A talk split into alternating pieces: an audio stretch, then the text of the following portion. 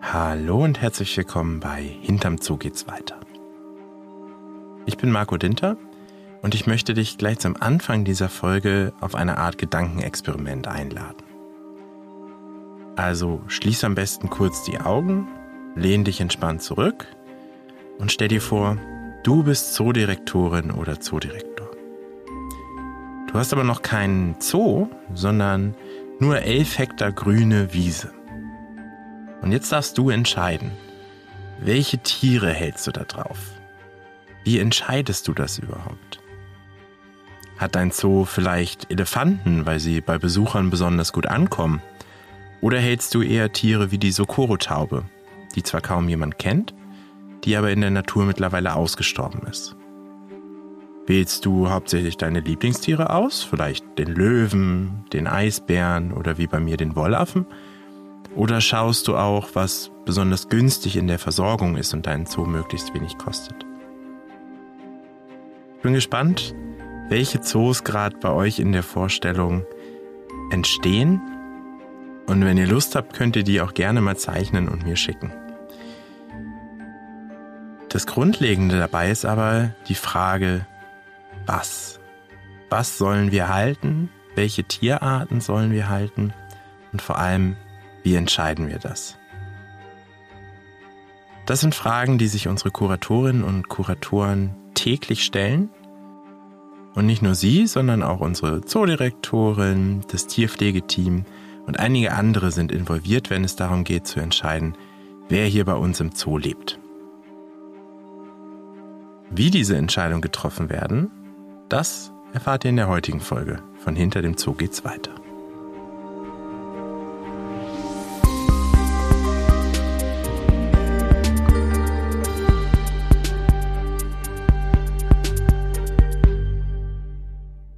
Bei mir im Studio sitzt jetzt Sabrina Linn. Hi Sabrina. Hallo Marco. Du bist Kuratorin hier im Frankfurter Zoo. Die Hörerinnen und Hörer kennen dich auch schon aus, aus anderen Folgen. Und Teil deiner Arbeit ist es, die Tierarten, die wir halten, auszuwählen. Du bist jetzt seit 2018 da und als du hier angekommen bist, war der Zoo ja vermutlich keine grüne Wiese, sondern es gab schon Ställe, es gab Tiere, Tierarten, die wir gehalten haben.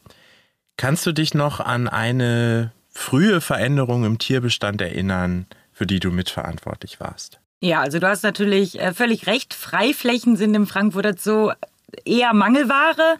Äh, und so war es natürlich auch 2018. Und aktuell müssen wir eher gucken, dass wir mit dem arbeiten, was wir haben. Und äh, in den alten bestehenden Gehegen, also teilweise ja sehr alten Gehegen, ähm, einfach gucken, dass wir das, das Beste rausholen durch, durch kleinere Umbauarbeiten und kleine Veränderungen im Tierbestand.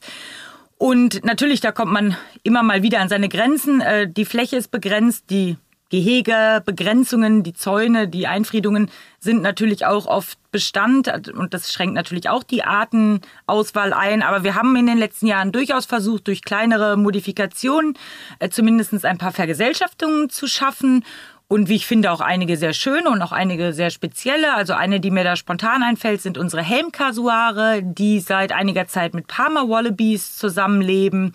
Und das ist doch schon eine etwas außergewöhnlichere Vergesellschaftung, weil die Kasuare doch äh, auch etwas bösartig sein können. Kasuare sind große Laub Laubvögel. Ähm, müsst ihr vielleicht auch mal googeln. Die sehen ziemlich witzig aus. Oder ihr kommt einfach in den Frankfurter Zoo und guckt sie euch an. Wie entscheidest du denn dann überhaupt, wo die Reise hingeht? Also du als Kuratorin schließt du dich für ein paar Tage in deinem Büro ein und sagst so, äh, wenn du wieder rauskommst, wir halten jetzt folgende Arten oder wie läuft das? Nein, also zum einen ist die ähm, Ideenfindung, ähm, wenn es um Artenauswahl geht, äh, zumindest aus meiner Sicht eher eine Teamangelegenheit. Also das ist ja der Vorteil, wenn man in einem Zoo arbeitet. Hier sind ganz viele Menschen mit verschiedensten beruflichen Hintergründen und das ist eigentlich kann man davon nur profitieren, wenn man dann auch möglichst viele Leute einbezieht. Also ich meine gerade die Tierpfleger, ähm, die haben natürlich einen ganz anderen Blick auch auf die ähm, auf die Situation und oft auch gute Ideen. Also das sollte man sich zu Nutzen machen und sich bloß nicht in irgendeinem kleinen Zimmerlein verschanzen. Und in der größeren Ebene, ich weiß, wir arbeiten ja auch immer mit anderen Zoos zusammen und gerade bei, bei Tierpopulationen, wir haben ja jetzt nicht die einzigen Moorgazellen oder Brillenbären in Europa, sondern das müssen wir wahrscheinlich irgendwie absprechen mit anderen Zoos, oder? Genau, also der Entscheidungsprozess, welche Arten wir hier im Frankfurter Zoo halten, beginnt eigentlich in gewisser Weise ähm, außerhalb unseres Zoos. Ähm, wir arbeiten ja als Zoo nicht, wie du gerade schon gesagt hast, isoliert, sondern eng zusammen mit den anderen europäischen Zoos, ähm, ja, im Rahmen des Europäischen Zooverbandes, der EASA. Und innerhalb dieses Zooverbandes gibt es eben auch die sogenannten TAGs, ähm, ist vielleicht in vorherigen Folgen das ein oder andere Mal schon mal gefallen, die Taxon Advisory Groups. Das sind ja Expertengruppen äh, für verschiedene Tiergruppen, äh, die wir in europäischen Zoos halten. Und diese TAGs erarbeiten unter anderem auch sogenannte Regional Collection Plans. Das heißt, das sind im Prinzip Übersichten darüber, welche Arten wir in europäischen Zoos halten ähm, sollten oder wollen und äh, warum und mit welchem Ziel wir diese Arten ähm, halten. Also zum Beispiel, weil die Art im Freiland äh, hoch bedroht ist und ähm, ja, wir dringend eine Backup-Population brauchen oder weil wir diese Art deshalb dringend als äh, Botschafter im Rahmen von Umweltbildung benötigen. Genau, also das können Gründe dafür sein. Und diese Tags, äh, ich stelle mir, du hast gesagt, das sind Experten. Ich stelle mir, ich habe gerade so ein Bild vor Augen, wie, wie so ein Geheimbund in irgendeinem Keller bei Kerzenlicht tagt und hinterher äh, entschieden hat, wer was die Zoos zu tun haben. Das heißt, das wird uns ein bisschen aufgedrückt jetzt, also von der EASA, vom Europäischen Zooverband. Ja, das hört sich auf, das hört sich im ersten Moment ein bisschen so an wie ein Illuminatentum. Ähm, aber es handelt sich natürlich ähm, bei diesen Expertengremien nicht um irgendwelche externen ähm, Expertengremien, die uns von oben äh, aufdiktieren, was wir zu tun haben, sondern die EASA und somit auch die ähm, diese Gremien sind natürlich wir. Also die setzen sich ähm, zusammen aus Mitarbeitender äh, verschiedener Zoos und eben somit auch aus äh, aus Mitarbeitern des Frankfurter Zoos. Also wir sind Teil dieser Gremien. Ähm, ich ich zum Beispiel äh, bin selber ähm, Mitglied bei den Menschenaffen und bei den Antilopen. Mein Kollege Johannes Köhler ähm, ist beispielsweise bei den Katzen und bei den äh, Halbaffen oder Feuchtnasenaffen aktiv. Und äh, ja, so beeinflussen wir also auch auf dieser Ebene schon äh, diese Entscheidungsprozesse. Und was erarbeitet die Tech dann genau? Du hast gesagt, Regional Collection Plan. Wir wissen dann hinterher, welche Arten wir halten müssen. Aber du als Kuratorin, was hast du dann tatsächlich in der Hand, wenn du jetzt äh, eine Anlage zu besetzen hast? Also ich bin wieder ein bisschen beim Anfang unserer Folge. Du hast eine grüne Wiese und möchtest da was draufstellen. Was, was gibt dir die Tech da an die Hand? Genau, dann überlege ich mir, was für Tiergruppen ich natürlich erstmal darauf setzen möchte. Und wenn ich beispielsweise ähm, zu dem Entschluss komme, ich brauche noch eine mittelgroße savannenlebende Antilopenart oder im weitesten Sinne Savanne, ähm, also nicht aus einem Wald stammt, dann ähm, kann ich in den Regional Collection Plan, bei den Antilopen ist der aus dem Jahr 2018 gucken und da steht dann beispielsweise drin, dass der Springbock eher weniger empfohlen wird und dass man, wenn man Springböcke hält oder Springböcke in Betracht zieht, vielleicht eher auf eine äh, gefährdetere Art äh, umswitchen sollte und möglicherweise, ist jetzt keine Savanne, aber äh, eine Morgerzelle nehmen sollte. Also es ist eine Art von Entscheidungshilfe, weil natürlich unsere ganze Zooarbeit nur funktioniert, wenn wir uns auf Arten verständigen können. Man kann auch natürlich mal ähm, andere Arten halten. Das ist jetzt irgendwie nicht verboten, ähm, andere Arten zu halten, aber da unsere Arbeit ja die Basis unserer Arbeit stabile europäische Populationen sind, funktioniert das nur, wenn wir uns auf Arten verständigen. Das ist dann jetzt ja quasi so der theoretische Überbau. Das heißt, wir kriegen vom Europäischen Zooverband äh, eine Art Auswahl, also im Grunde einen riesigen Pool an Arten, die schon gehalten werden, die uns empfohlen werden. Es gibt, äh, wenn ich nicht gerade komplett falsch liege, ungefähr 450 Programmarten, also Arten, die in einem EEP zum Beispiel organisiert sind oder in einem Monitoring, das ist noch nicht ganz so drastisch. Ähm, aber es gibt ja auch einige, ich nenne es mal Zoo-Klassiker wie Erdmännchen zum Beispiel, die haben kein Programm. Das heißt, es sind keine äh, Tierarten, die irgendwie groß gemanagt werden. Das heißt, wir haben eine Menge Arten. Ähm, wie entscheide ich denn jetzt hier im Zoo Frankfurt? Okay, ich habe Platz. Äh, da stelle ich jetzt einen Brillenbären hin und nicht den Eisbären. Bedroht sind ja beide, oder nicht? Genau. Also jeder Zoo ähm, hat für sich dann nochmal seinen eigenen Animal Collection Plan, also seine eigene Tierbestandsplanung. Und im Prinzip ist das dasselbe äh, wie ein Regional Collection Plan, nur auf ja, lokaler Ebene, also auf den Zoo bezogen. Ähm, auch wir überlegen uns, welche Tierarten wollen wir halten und warum wollen wir sie halten und die Faktoren, die hier wichtig sind, ähm, die Kriterien, sind die im Prinzip dieselben wie im Regional Collection Plan, also Bedrohung, äh, Schutzbemühungen, Umweltbildung, äh, pädagogischer Wert, also eigentlich komplett identisch. Wir als Zoo Frankfurt haben äh, tatsächlich noch eine kleine Besonderheit, die vermutlich, ohne dass ich das überprüft habe, aber kein anderer Zoo auf dieser Welt sonst hat. Wir haben nämlich noch den Faktor ähm, ZGF-Relevanz, also Relevanz äh, für die Zoologische Gesellschaft. Ähm, und ähm, da haben wir uns schon vor vielen Jahren zu entschieden, weil wir gesagt haben, dass, ähm, dass unsere Tierarten möglichst eine äh, Botschafterfunktion für Projektgebiete der Zoologischen Gesellschaft übernehmen ähm, sollen. Und da sind wir im Prinzip dann beim Anfang bei, der, bei deiner Frage, warum Brillenbär und nicht Eisbär. Brillenbär, äh, ein perfektes Botschaftertier für den Manu-Nationalpark in Peru, äh, der eben für die Arbeit der Zoologischen Gesellschaft ungemein wichtig ist. Und deshalb wurde damals entschieden, es soll der Brillenbär sein. Und deshalb wurde daraufhin entschieden, eben eine südamerikanische Bärenanlage zu bauen. Das heißt, ähm, wir haben da auch dann einen langfristigen Einfluss. Das heißt, die ZGF-Projektgebiete, die sich ja schwerpunktmäßig in äh, Afrika und in Südamerika befinden, finden wir dann irgendwann auch hier im Zoo wieder. Genau, das ist ja der, also wie gesagt, aktuell, ähm, wie ich am Anfang ja kurz schon mal angedeutet habe, arbeiten wir mit dem, was wir haben. Aber wir haben ja eine langfristige Planung ähm, im Rahmen unseres Masterplans. Äh, da geht es ja um zwei große Areale, die dann tatsächlich, äh, wir, wir arbeiten mit denen aktuell so, als wären es kahle Flächen, also nicht mal grüne Wiesen, sondern im besten Fall kahle Flächen. Ähm, genau, und die wären dann komplett ausgerichtet an Projektgebiete der ZGF. Das wäre einmal im, im Nordosten, ähm, wäre das Amazonien und in, ähm, in, ähm, im Südwesten ähm, wäre es Serengeti und der Kongo. Und die einzelnen Tiere, die einzelnen Arten schaue ich mir dann an und wie berechnet ihr das? Also wie, wie muss ich mir das vorstellen? Wie entscheide ich, ob ich eher ähm, mit ZGF äh, zum Beispiel den Riesenotter halte aus Südamerika oder den neotropischen Otter?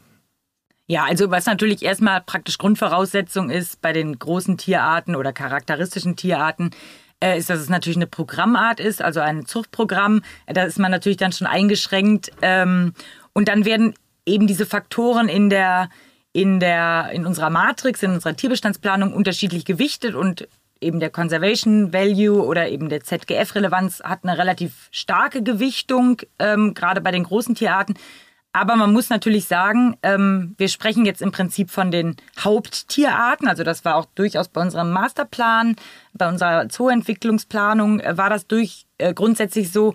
Äh, wir, wir definieren dann die Haupttierarten mit dies, anhand dieser Kriterien. Ähm, wenn es dann aber um Vergesellschaftung geht, was wir ja zusätzlich oder was wir ja vermehrt machen wollen ähm, im Rahmen der Möglichkeiten, spielen natürlich ganz viele andere Faktoren auch noch eine Rolle. Ähm, das ist ja gut und schön, wenn man zwei Top-Kandidaten hat nach unserer Matrix, wenn diese Arten aber nicht zusammen gehalten werden können bringt das ja gar nichts. Also sind wir dazu übergegangen, eine Haupttierart zu definieren und dann sozusagen den Unterbesatz, wenn man das mal wertfrei sagen möchte.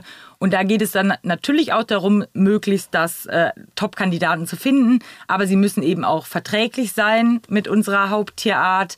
Ähm, sie müssen ähm, von den Bedürfnissen her passen in einem Gehege. Also zum Beispiel sollte das Futter vielleicht, wenn sie auf, in den gleichen Höhen essen, nicht zu unterschiedlich sein, weil das natürlich nichts bringt, wenn dann das eine Tier ständig das falsche Futter frisst.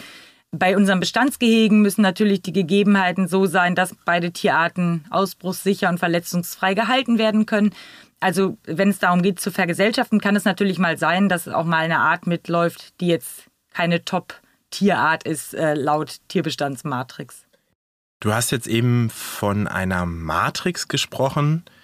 Das kenne ich als Filme oder aus dem Matheunterricht. Was genau meinst du denn jetzt damit, wenn es um die Auswahl von Tierarten geht hier im Zoo? Ja, hat eher mit dem Matheunterricht tatsächlich zu tun. Also wir haben wirklich eine richtige Excel-Tabelle, Ähm, und diese ähm, verschiedenen Kriterien, also die Bedrohungssituation, pädagogischen Schauwert, ähm, die ZGF-Relevanz und das Forschungspotenzial, die sind praktisch da ja, als Spalten aufgelistet. Jede Kategorie wird bewertet mit 1 bis, äh, mit eins bis 3 Punkten. Ähm, unterschiedlich gewichtet, das habe ich ja schon gesagt, also ZGF oder Bedrohungssituation äh, ja, wird mehr gewichtet als beispielsweise der Schauwert. Ähm, ja, und am Ende wird das aufsummiert und dann hat man tatsächlich für jede Tierart im Frankfurter Zoo einen Zahlenwert, der praktisch äh, ein Anhaltspunkt dafür ist, ähm, ob diese Tierart das Zeug für einen Top-Kandidaten hat oder eben nicht. Und dann kann ich quasi anhand, kann ich zwei Arten vergleichen und gucken, der eine hat eine 100, der andere hat eine 105. Und dann nehme ich die Art mit 105, wobei da wahrscheinlich noch einiges anderes dann hinterher auch mit reinzählt. Genau, also es hängt natürlich dann auch am Gehege und Platz und ähm, das ist natürlich noch multifaktorieller, als es äh, jetzt schon erscheint, aber das ist zumindest mal eine solide Ausgangslage. Aber welche, also jetzt reden wir mal Klartext, welche Tiere schneiden denn am besten ab in so einer Tierbestandsmatrix? Äh, also es sind tatsächlich jetzt, wenn man äh, in die Zooentwicklungsplanung guckt, ähm, Tiere, die wir, also wir sind nicht schlecht aufgestellt, aktuell als Frankfurter Zoo, das muss man wirklich sagen. Wenn man das mal alles überprüft, dann ist vieles, haben wir schon richtig gemacht. Und beispielsweise äh, Tierarten wie das Nashorn, das Spitzmalnashorn oder das Okapi, äh, der Bartgeier auch, aber die schneiden, ähm, die schneiden hervorragend in der Matrix ab. Also die sind sowohl hoch bedroht, es sind Programmtierarten, ähm, ja, dass die pädagogisch wertvoll sind, ist natürlich überhaupt äh, gar keine Frage. Ich meine, das sind tolle, interessante Tierarten und die haben natürlich eine wahnsinnige ZGF-Relevanz. Und gerade beim Nashorn muss man sagen, äh, die magst ja auch du besonders gerne. Das haben wir auch schon mal in der Podcast-Folge gehört. Du hast ja auch deine Doktorarbeit gesch drüber geschrieben. Mal Hand aufs Herz, wie viel wirklich eiskaltes Kalkül ist da drin, wenn ihr Tierarten aussucht als Kuratoren? Und wo sagt man dann vielleicht doch nochmal, okay, das sind meine Lieblingstiere oder wie auch immer und die, die möchte ich jetzt haben in meinem Zoo? Also natürlich spielen ähm, auch persönliche Vorlieben immer eine Rolle, wobei ich da auch die Vorlieben der Pfleger mit einschließen wollen würde. Da versucht man auch Rücksicht drauf zu nehmen. Und ich denke, das ist auch völlig in Ordnung, weil dann macht man seine Arbeit natürlich mit einer ganz anderen Motivation. Wobei ich immer sagen muss, diese Vorlieben, wenn man es so nennen möchte, die sind ja irgendwann entstanden, weil man sich mal mit einer Tierart besonders intensiv beschäftigt hat ähm, und sie eben sehr lieb gewonnen hat deshalb. Und deshalb würde ich denken, dass jede Art, mit der man sich näher beschäftigt, eben dieses Potenzial hat, zu einer Lieblingstierart zu werden. Von daher sollte man immer auch ähm, bereit sein, sich mal auf eine neue Tierart einzulassen. Und äh, ja, sie wird sehr schnell zur Lieblingstierart, muss man dann feststellen. Das kenne ich bei mir auch. Ich bin ja großer Affenfan und äh, musste aber musste bei einem Praktikum äh, in einem anderen Zoo mal viel mit Raubtieren zusammenarbeiten und war dann plötzlich ein Riesenfan von Löwen und Rothunden. Ähm, wir haben jetzt darüber gesprochen, dass es einen Masterplan gibt. Das Wort Plan, Planung, die Worte sind jetzt 17.000 Mal gefallen in diesem Interview. Das ist ja alles schön und gut, aber das braucht natürlich Zeit. Ähm, trefft ihr denn gar keine spontanen Entscheidungen mehr? Oder also es alles nur nach diesem großen Plan ausgerichtet oder ist es dann doch mal irgendwann, okay, wir holen jetzt mal Art XY in den Zoo? Ja, spontan ist natürlich relativ, weil es geht natürlich um Lebenswesen, die Bedürfnisse haben. Von daher, äh, man sollte sich, man sollte sich äh, keinen Hund spontan kaufen und auch kein Tier im Zoo spontan zulegen. Ähm, aber natürlich, solange wir nicht an die Umsetzung des Masterplans gehen, wie ich äh, am Anfang angedeutet habe, versuchen wir aus dem, was wir haben, das Bestmöglichste rauszuholen. Und äh, selbst mit den widrigsten Bedingungen, die wir teilweise haben, weil die Gehege stammen aus den frühen 50er Jahren, also fernab von dem, was man heute bauen würde, ähm, aber mit guten Ideen, ähm, einem guten Team, ähm, guter Motivation und ein bisschen Kreativität ist äh, durchaus an der einen oder anderen Stelle noch was rauszuholen. Äh, an der Stelle würde ich auch gerne noch mal erwähnen, dass auch dafür kompetentes Handwerkerteam von großer Wichtigkeit ist. Das wird immer gerne vergessen, aber was wir in den letzten Jahren durch kleinere Umbauarbeiten äh, erreichen konnten, das äh, verdankt man nicht nur den motivierten Tierpflegern, sondern eben auch motivierten Handwerkern und das ist, das macht Spaß. Und wenn du möchtest, Marco, dann zeige ich dir jetzt einfach mal, was wir ganz aktuell an neuen Tierarten oder an einer neuen Tierart im Frankfurter Zoo haben. Dann lass uns doch mal rausgehen und äh, wir schauen uns das mal an. Das machen wir.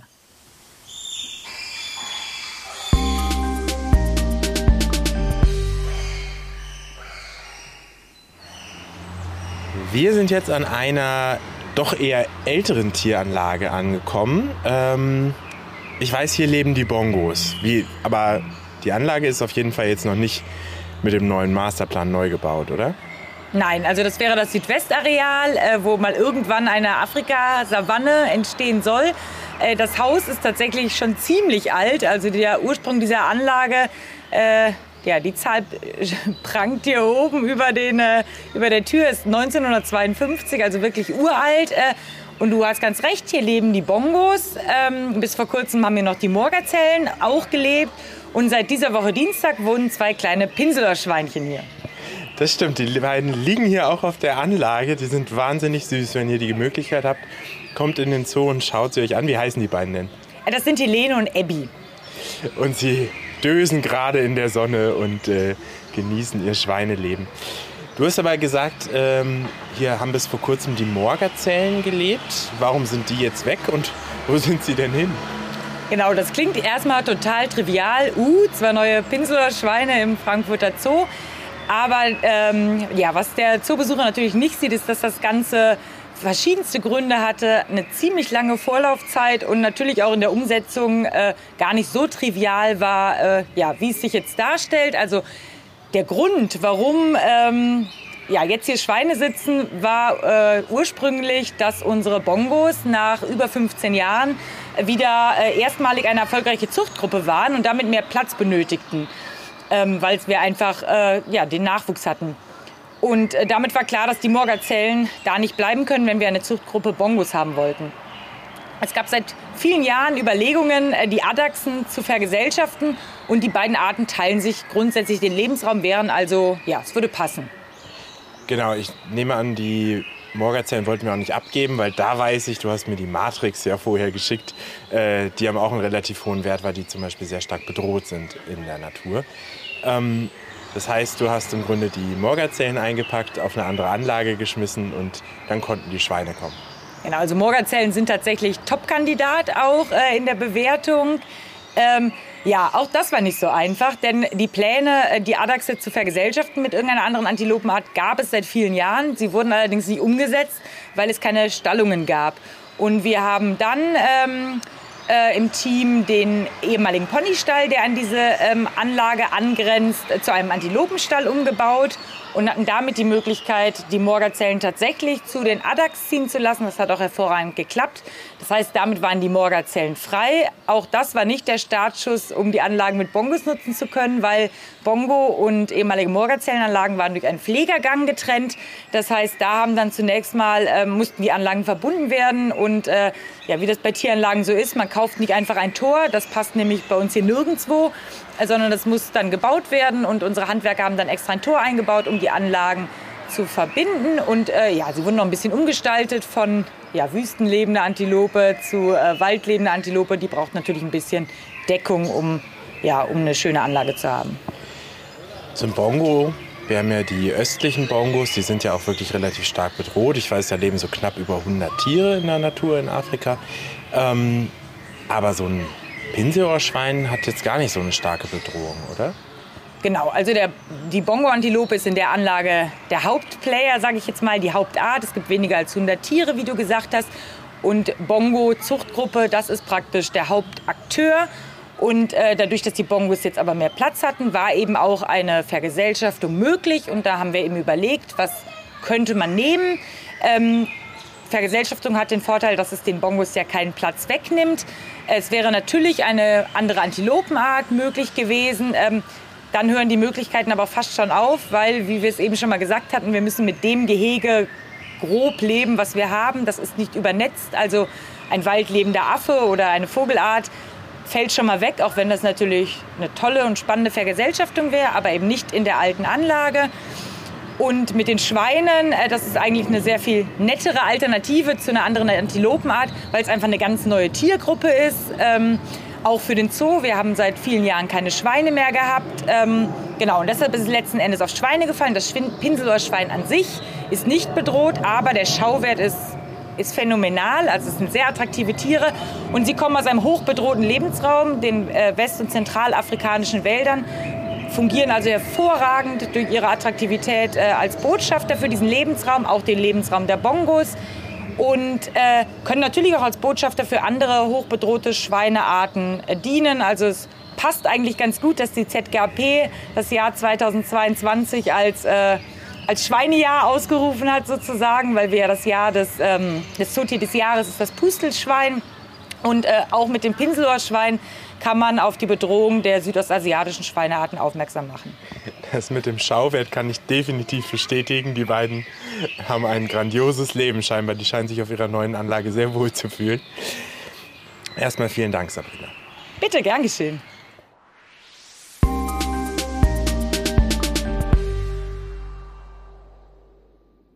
Heute habe ich gelernt, wie der Frankfurter Zoo entscheidet, welche Tierarten er überhaupt hält.